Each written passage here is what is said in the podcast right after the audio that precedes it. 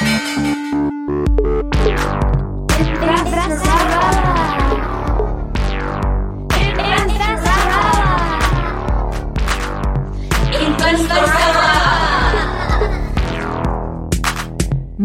Larissa Krawitz. Oh wow, präsentiert Investorella, der Podcast von Larissa Krawitz. Der Podcast, der dir das Investieren greifbar macht. Ja, liebe Investorellas, schön, dass ihr heute wieder dabei seid. Wir freuen uns immer über zahlreiche Hörerinnen und Hörer. Letzte Woche ging es bei uns um Investieren für faule Menschen. Und heute geht's weiter mit einer Folge über dein Basisportfolio. Und zwar, wie baue ich mein Portfolio jetzt auf? Also wir haben jetzt in dieser Staffel, wir sind mittlerweile ja bei Folge 14, wirklich schon viel gelernt. Wir haben darüber gesprochen, wie man seine eigenen Finanzen organisieren kann mit dem Bucket-System, wie ich meine erste Aktie, meinen ersten ETF kaufe, wie ich eine Immobilie kaufe, was REITs sind, wie ich die verwende, welche Risikofaktoren es gibt, wie ich mich absichere. Das heißt, um das Ganze jetzt zusammenzufassen, ähm, haben wir uns gedacht, wir machen diese Folge darüber, wie ich jetzt mein erstes Basisportfolio zusammenbaue. Also quasi, um das Ganze abzurunden, den Bogen zu spannen und für all die da draußen von euch, die noch gar kein Portfolio aufgebaut haben, das mal zusammenzufassen und sagen, hey, das sind jetzt die Schritte, wenn ich heute damit beginnen möchte, mein erstes Portfolio zu bauen. Genau, also es geht um wirklich um die Praxis. Wie fange ich an? Also da gibt's eine Sache, die viele Leute oft vergessen und zwar das Checken des Status quo. Wo stehe ich aktuell finanziell? Eine Sache, die da ganz wichtig ist, die leider sehr, sehr, sehr wenige Menschen machen, ist das Checken des eigenen Pensionsanspruches. Mhm. Wenn man schon in das staatliche System eingezahlt hat, das heißt, wenn man erwachsen ist, ein bisschen älter schon, ein paar Jahre gearbeitet hat, dann hat man ja auch in das staatliche Umlagesystem eingezahlt. Da gibt es eine Anzahl an Versicherungsmonaten und auch einen theoretischen Anspruch, der sich daraus errechnet. Und das kann man online checken. Wie? Ja, also in, in Deutschland geht das mit dem elektronischen Personalausweis und in Österreich mit der Handysignatur. Dauert nur ein paar Minuten, kann man googeln, die Links zu den Versicherungsträgern, den staatlichen. Und da sieht man dann, ja, also wenn ich heute in Rente gehen würde, dann hätte ich einen Anspruch von x Euro. Man sieht zum Beispiel auch, wie viele Monate muss ich noch arbeiten, um überhaupt einen Anspruch zu haben. Und man sieht schon, das habe ich bereits in das Rentensystem einbezahlt. Und wenn ich jetzt eine bestimmte Summe habe von x Euro, wie weiß ich, ob das der Norm entspricht oder ob das genug ist? Gibt es da so Richtlinien? Es gibt Vergleichswerte, die teilweise von den äh, Rentenversicherungsträgern publiziert werden, teilweise auch, ähm, in Österreich macht das mal auch die Statistik Austria, die publizieren pro Jahrgang, wie viel die Menschen im Schnitt schon auf ihren Pensionskonten haben. Das heißt, ich kann zum Beispiel sagen, ja, ich bin 1985 geboren und Menschen, die 1985 geboren sind, haben im Schnitt x Euro bereits auf diesen Pensionskonten eingezahlt und x Euro in Anspruch erworben. Und somit kann ich auch ein Gefühl dafür haben, wie stehe ich jetzt eigentlich im Vergleich zum Rest der Bevölkerung? Habe ich ungefähr so viel wie andere auch? Habe ich mehr oder habe ich signifikant weniger? Und dann sollte man sich auch anschauen, okay, woher kommt das? War ich vielleicht äh, erst sehr, sehr kurz äh, sozialversichert oder bin einer sozialversicherungspflichtigen Tätigkeit nachgegangen? Ganz wichtig auch, ähm, Auslandszeiten werden im Normalfall nicht angezeigt. Das heißt, wenn man sehr, sehr viel in anderen Ländern gearbeitet hat, dann sollte man sich nicht schrecken. Wobei, äh, in EU-Ländern ist es kein Problem. Außerhalb der EU kann es sein, dass man dann keinen äh, Rentenanspruch erwirbt. Und das ist mal ein ganz guter Schritt, mit dem man anfangen kann. Das ist kurz und schmerzlos und da weiß man schon, okay, wo stehe ich ungefähr? Mhm. Okay, manchmal kann es auch wahrscheinlich schmerzhaft sein. Gut, und wenn ich das mal weiß, was gehört sonst zu meiner Ausgangslage dazu? Der nächste Schritt, abgesehen vom Renten- oder Pensionsanspruch, ist einfach eine Liste der aktuellen Assets. Was habe ich bis jetzt? Und da sagen mir manche Leute, naja, ich habe ja gar nichts. Und deswegen möchte ich euch auf ein paar Dinge aufmerksam machen, die viele Leute vergessen, wenn sie den Status quo und einfach die Liste von dem machen, was sie aktuell schon besitzen. Das eine sind zum Beispiel Immobilien, die man selbst nicht nutzt. Sehr, sehr oft ist es in Familien ja so, dass Eltern Immobilien nicht vererben, sondern schon zu Lebzeiten an ihre Kinder übertragen. Oft sind die Immobilien dann noch anders genutzt und die Kinder bewirtschaften diese Immobilien nicht, haben vielleicht auch kein Zugriffsrecht darauf, aber formell sind sie bereits äh, Besitzer von Immobilienanteilen. Das ist zum Beispiel so eine Sache, die viele Leute vergessen. Ähm, eine andere Sache sind Versicherungen.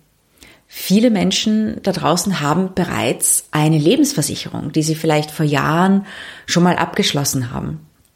Auch diese Lebensversicherungen haben einen Rückkaufswert ähm, und einen Zeitwert und da hat man schon mal ein Asset. Äh, es ist klar, dass Lebensversicherungen nicht liquide sind, wenn man sie verkaufen will. Dieser Rückkaufswert liegt meistens unter dem, was man einbezahlt hat. Kommt natürlich darauf an, wie lange man schon einzahlt. Das heißt, man muss da sollte man sowas verkaufen wollen, genau evaluieren, macht das Sinn oder nicht. Aber es gehört auf jeden Fall in die Liste der Assets, die man bereits besitzt.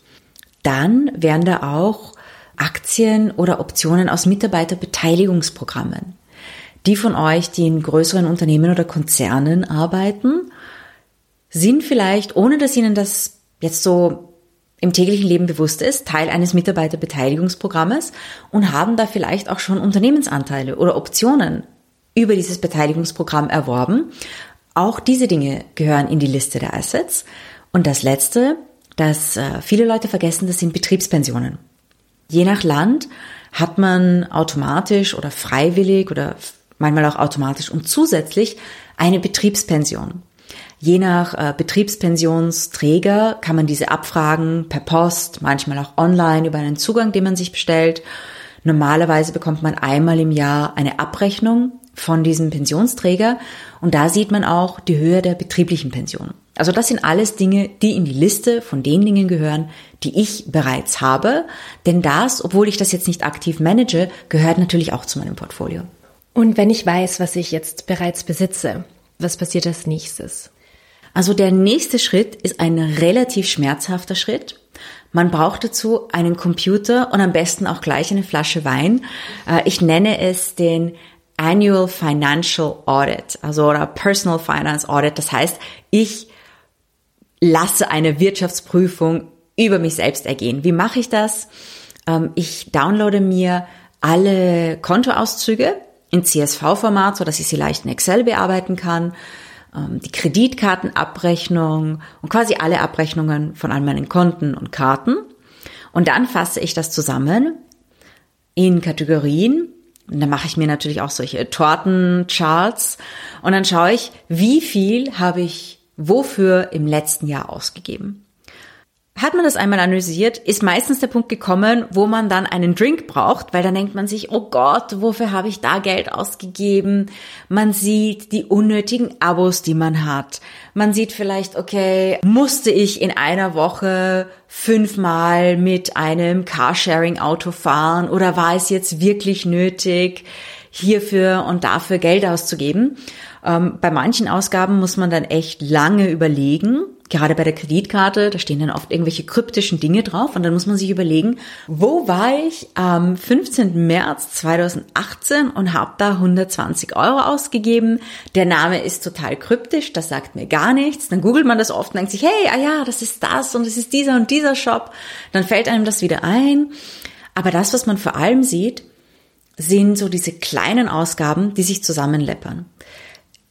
Bei der Millennial-Generation sind das manchmal so Dinge wie nach Hause geliefertes Essen, Carsharing, Uber, ähm, so Dinge wie Lime, Bird, all diese Elektroscooter in der Stadt und ähm, einfach so Bequemlichkeitsdinge, die, wenn man sie einmal verwendet, nichts Großes erscheinen. Das sind hier mal acht Euro, sieben Euro, da mal fünf Euro.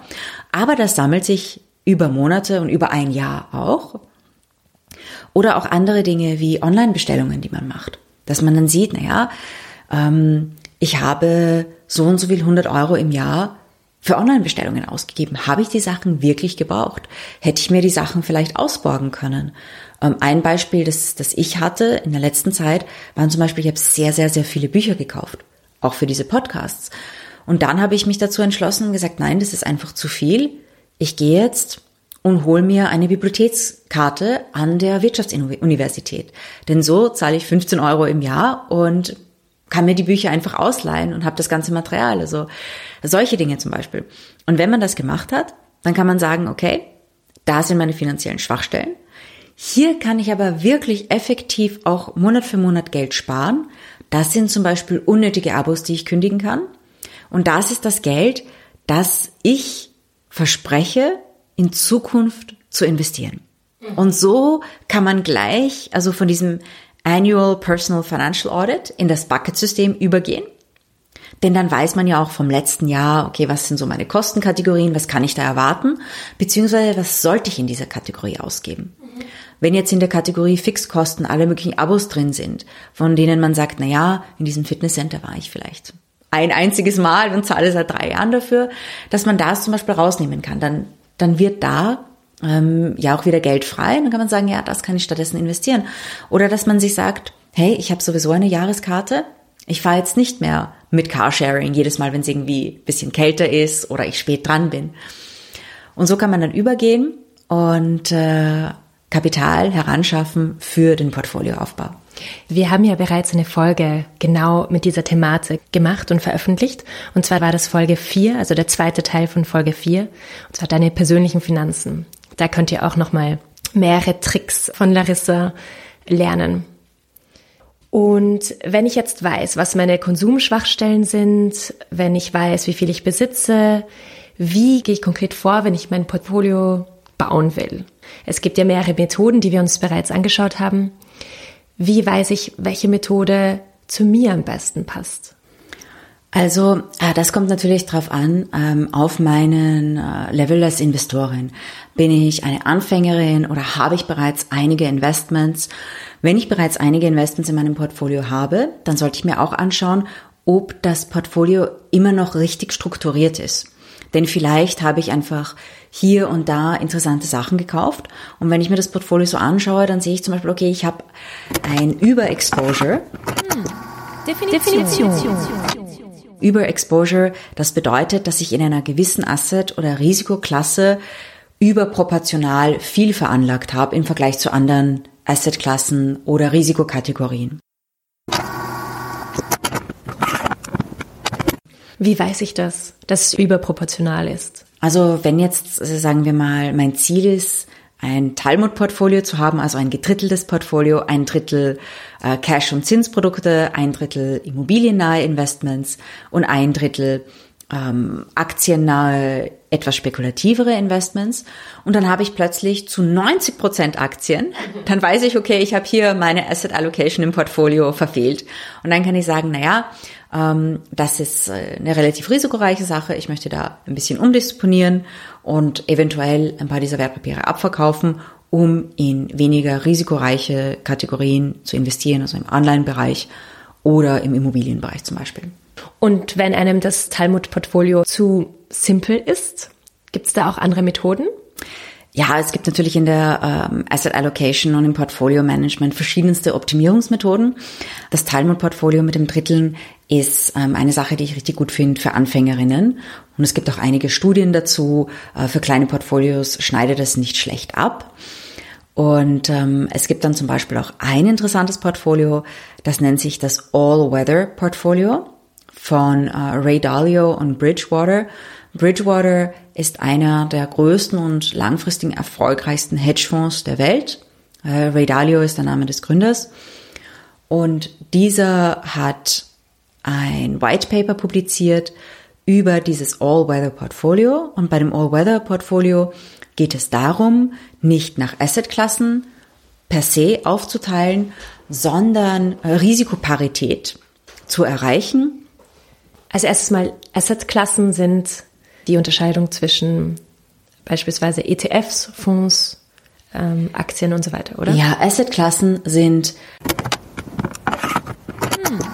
Definition. Definition. Quasi Investmenttypen. Immobilien ist eine Assetklasse, Anleihen ist eine Assetklasse, Aktien, Rohstoffe sind auch eine Assetklasse und da gibt es eben dann auch Subklassifizierungen. Also man hat dann zum Beispiel bei der Asset, Assetklasse Fonds und ETFs hat man natürlich verschiedenste Arten von ETFs und das definiert man generell als, als Assetklassen. Die Risikoparität, was ist das?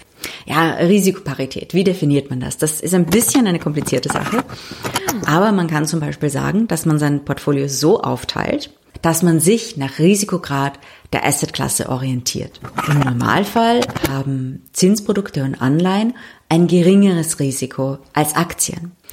Und man kann sich zum Beispiel orientieren nach der Performance oder den Performance-Erwartungen, aber man kann auch sagen, hier ist das Risiko und wenn Anleihen ein Risiko haben, ein Volatilitätsrisiko von vielleicht 5% und Aktien Volatilitätsrisiko von 10, 15, dann sage ich, okay, ich nehme nur halb so viele Aktien wie Anleihen, damit sich das Risiko ungefähr ausgleicht. Das versteht man so simpel gesagt unter Risikoparität.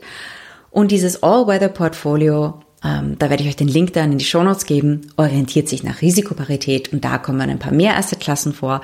Das ist sozusagen ein bisschen eine, eine Weiterentwicklung und es gibt auch ein paar Studien zu der Performance des All-Weather-Portfolios. Das heißt, wenn man sich ein bisschen weiterentwickeln möchte und sagen, ja, das mit dem Dritteln, das ist mir zu simpel, ich möchte ein bisschen mehr Finanzmathematik in meinem Portfolio haben und das anders strukturieren, dann kann man sich mal das All-Weather-Portfolio von Bridgewater äh, und Ray Dalio ansehen. Das wird auch in finanzmathematischen Publikationen sehr oft äh, diskutiert, vor allem auch das Thema Risikoparität und Portfolioaufteilung nach Risikoparität und Risikoklassen. Und jetzt zurück zur Anfängerin. Wenn wir gerade anfangen zu investieren, was hast du da noch für Tipps? Also wenn man sich jetzt mal dafür entscheidet und sagt, ja, ich werde mein Portfolio dritteln und in das erste Drittel gebe ich Cash, Cash-äquivalente Zinsprodukte, eher kurzfristige Anleihen zum Beispiel, dann kann ich sagen, ich nehme mir vielleicht einen Anleihen-ETF. Ganz nett äh, finde ich zum Beispiel ETFs, die sich auf Green Bonds konzentrieren ähm, oder SDG Bonds. SDGs steht für Sustainable Development Goals.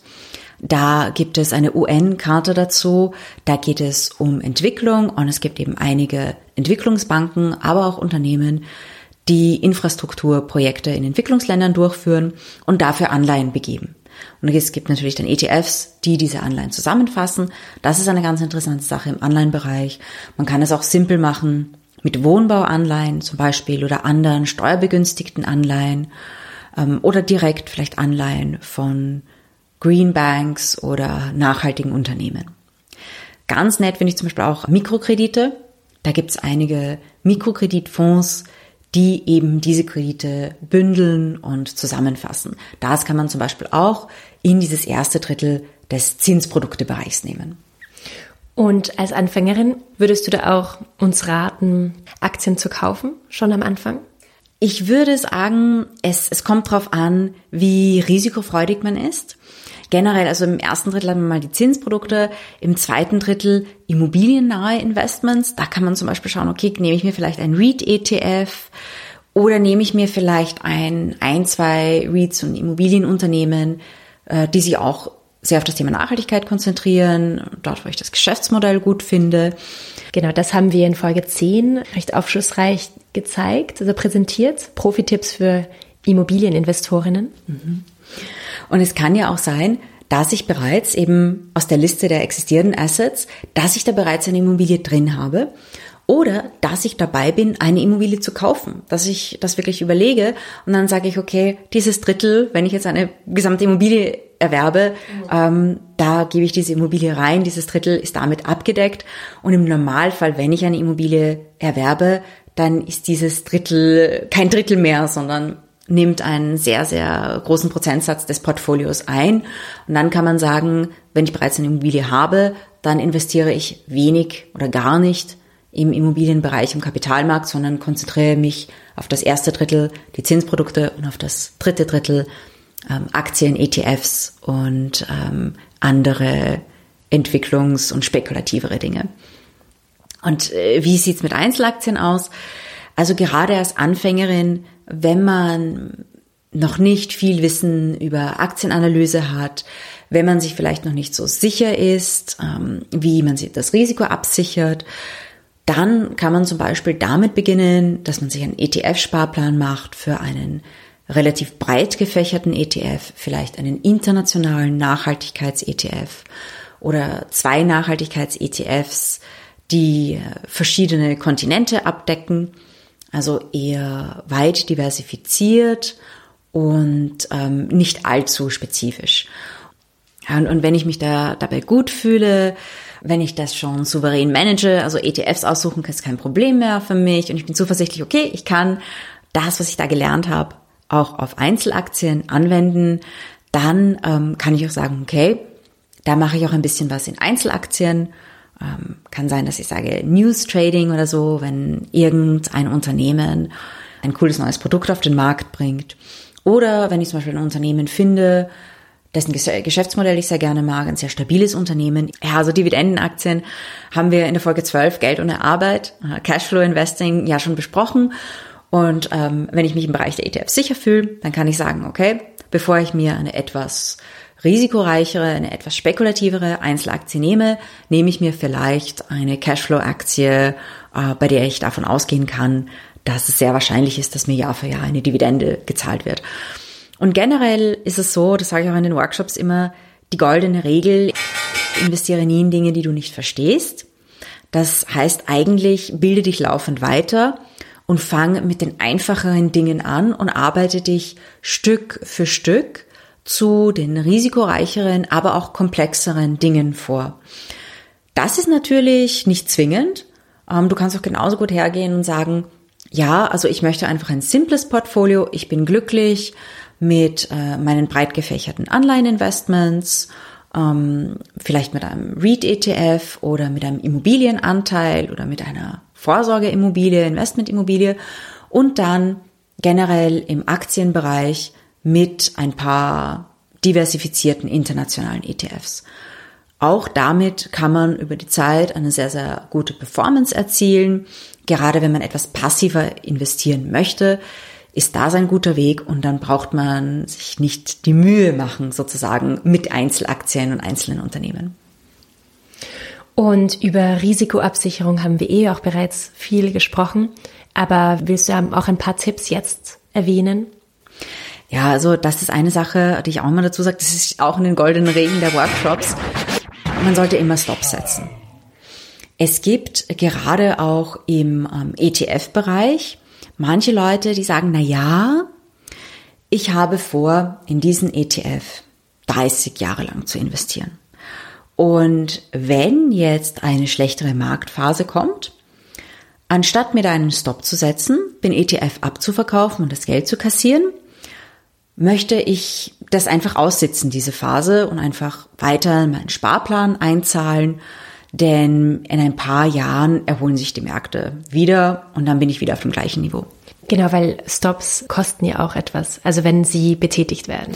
Ja, also es kostet nichts, einen Stop im System einzugeben. Stop requested. Aber man zahlt eine normale Ordergebühr, wenn der Stop ausgelöst wird. Das ist der Standard. Es kann sein, dass es bei manchen Brokern ein bisschen unterschiedlich ist, aber normal ist es der Standard, denn eine Stop-Order ist ja in Wirklichkeit auch eine ganz normale Order am Markt, wo Wertpapiere gekauft oder verkauft werden.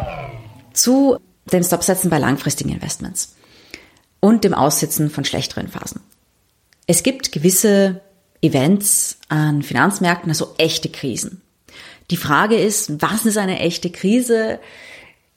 Richtig harte Krisen sind meist unschwer zu erkennen. Es gibt einen festen Crash an den Märkten. Es ist in allen Medien. Alle beschwören den Weltuntergang. Man schaltet die Finanznachrichten ein und es ist einfach alles nur auf Rot. Die Leute auf CNBC schreien und haben Angst und alle sagen, wie schlecht alles ist. Also da merkt man schon eine echte Krise. Die Kurse fallen jeden Tag, die Börse eröffnet und bam, es geht runter und alles ist rot und rot und rot. Da hat man dann einen echten Crash, eine echte Krise. Wenn man da einen Stop setzt und ausgestoppt wird, das heißt die Wertpapiere werden verkauft, man hat wieder das Cash, hat man den Vorteil, dass man ein bisschen abwarten kann. Denn im Normalfall, wenn es eine echte Krise ist, fallen die Kurse ja weiter. Und das kann wie wir 2008 gesehen haben, ziemlich weit gehen. Ähm, also da kann es leicht auch bei breit gefächerten Produkten Kursrutsche geben von 10, 15, 20, 30 Prozent. Und wenn man jetzt zum Beispiel bei 10 Prozent, minus 10 Prozent ausgestoppt wird, dann kann man warten und auf einem günstigeren Niveau wieder einkaufen. Das heißt, man hat dann mehr Anteile als zuvor, weil man ja zum Beispiel, sagen wir mal, bei 100 Euro ausgestoppt wurde und denselben ETF vielleicht bei 75 oder 80 Euro wieder einkauft und somit bekommt man mehr Anteile. Und viele Leute, die sagen, ich möchte keine Stop setzen, weil ich möchte das aussitzen, vergessen, dass, wenn man Stop setzt und sich etwas günstiger wieder einkauft, man, wenn die Kurse dann wieder gestiegen sind, mehr Anteile besitzt. Also ähm, natürlich kann man sagen, ja, ich weiß ja nicht, wie hart diese Krise sein wird. Ich werde auch einen Kursverlust von 20, 30 Prozent aussitzen. Da vergisst man oft, dass dieser Kursverlust gerade für langfristige Investorinnen eine super Möglichkeit ist, sich noch günstiger in den Lieblings-ETF oder die Lieblingsdividendenaktie oder den Lieblings-REIT einzukaufen. Und wie weiß ich konkret, wo ich meinen Stop setze? Also da gibt's verschiedene Ansätze. Es gibt den simplen Ansatz, dass man sagt, ich lege das an meiner eigenen Risikotoleranz fest. Also ich bin bereit, 10, 15 Prozent zu riskieren. Deswegen setze ich meinen Stop dort. Das kann man am Anfang machen. Das, was man sich aber auf jeden Fall anschauen sollte, ist die Volatilität dieser Aktie. Wenn ich in der Vergangenheit eine Volatilität dieses Wertpapiers hatte von 15 Prozent pro Jahr, dann weiß ich, eine Schwankung von 15 Prozent pro Jahr ist für dieses Wertpapier normal und zu erwarten. Da macht es dann natürlich keinen Sinn, wenn ich meinen Stop vielleicht bei 5 oder 7 Prozent setze, denn da bin ich ja noch innerhalb der erwartungsgemäßen Schwankungsbreite. Aber setze ich ihn dann auf 17 Prozent oder 20? Ähm, in diesem Fall macht es auf jeden Fall Sinn, den Stop außerhalb der zu erwartenden Volatilitätsgrenze zu setzen. Das heißt zum Beispiel bei 17 oder bei 20. Es gibt dann auch noch im, gerade wenn man kurzfristig investiert, ähm, gibt es dann auch etwas, das nennt sich Average True Range. Das ist die Schwankungsbreite von einem Wertpapier untertags, also an einem Handelstag. Und wenn man zum Beispiel in etwas kurzfristigeren Trade macht und sagt, naja, da möchte ich mir eigentlich nicht die Jahresvolatilität ansehen, da kann man sich dann zum Beispiel diese Average True Range ansehen und äh, Stops oder andere Aktionen danach ausrichten. Und Laris, was gibt's bei Stops noch zu beachten? Ähm, dazu, da muss ich jetzt gerade denken an ähm, eine Geschichte, wie ich relativ jung war und angefangen habe als Händlerin. Man muss wenn man einen Stop setzt, verdammt aufpassen dabei, dass man ihn auch richtig setzt, also auch die Order richtig platziert. Denn es kann passieren, wenn man zum Beispiel das falsche Feld anklickt, dass man keine Stop-Order eingibt, sondern eine Verkaufsorder, die dann sofort durchgehandelt wird. Und dann hat man seine Position in ETFs oder Aktien, gibt das ein, denkt sich, ich habe einen Stop gesetzt, plötzlich geht's puff und das Portfolio ist leer und die Aktie oder der ETF wurde soeben verkauft. Also da sollte man auf jeden Fall darauf achten. Das ist auch peinlich, denn meistens verfällt man dann in Panik und denkt, oh Gott, jetzt wollte ich dieses Produkt gar nicht verkaufen, aber jetzt habe ich es aus Versehen verkauft ähm, und muss es dann zurückkaufen, zahlt Gebühren, vielleicht noch einen Spread und hat dann gleich so ein paar Euro verloren. Darauf sollte man auf jeden Fall achten. Und man sollte beim Stop auch auf jeden Fall immer darauf achten, dass man die richtige Zahl eingibt und auch ganz wichtig, für das richtige Wertpapier. Denn gerade wenn man mehrere Positionen hat, und vielleicht an einem Tag mehrere Positionen eingekauft hat, dann sollte man darauf achten, wenn man die Stops setzt, dass man immer sozusagen im richtigen Wertpapier gerade seine Order platziert, weil sonst kann es auch passieren, dass man für eine Aktie, die vielleicht 50 Euro wert ist, einen Stop hat bei 5 und bei einer Aktie, die 5, 7 Euro getradet wird, versucht man einen Stop bei 45 einzugeben und ärgert sich über das Brokerage-System, weil es immer heißt, diese Order macht keinen Sinn. Ähm, der Stopkurs muss unter dem aktuellen Kurs liegen und man denkt sich, hey, der liegt doch unter dem aktuellen Kurs. Verdammt, was ist da schon wieder los? Also das sind so die praktischen Dinge, die man beim Stopsetzen beachten sollte. Okay, also konzentriert den Stop setzen. Konzentriert den Stop setzen nicht in Panik verfallen und immer schauen, dass man in dem Wertpapier ist, das man eigentlich kaufen oder verkaufen möchte. Ja, super. Das heißt, ich hoffe, ihr habt jetzt einiges gelernt und seid jetzt bereit für euren ersten Portfolio. Und ja, Larissa, das heißt, nächste Folge ist bereits die letzte Folge der ersten Staffel. Schon irgendwie traurig. Naja, also wir haben, wir haben ganz tolle Sachen geplant und 15 Folgen, wir waren ja auch richtig, richtig fleißig. Ich glaube, wir haben wirklich einige Basics abgedeckt. Wir hoffen, ihr habt sehr viel daraus gelernt und denkt euch, ja, jetzt bin ich bereit, so mal mein erstes Portfolio zu bauen. Und in der nächsten Folge, sozusagen als großes Staffelfinale, haben wir etwas über Krisen. Krisen. Krisen, so richtig arge Krisen. Und besonders einen Faktor, der öfters Krisen auslöst. Und das sind kleine Zinsen.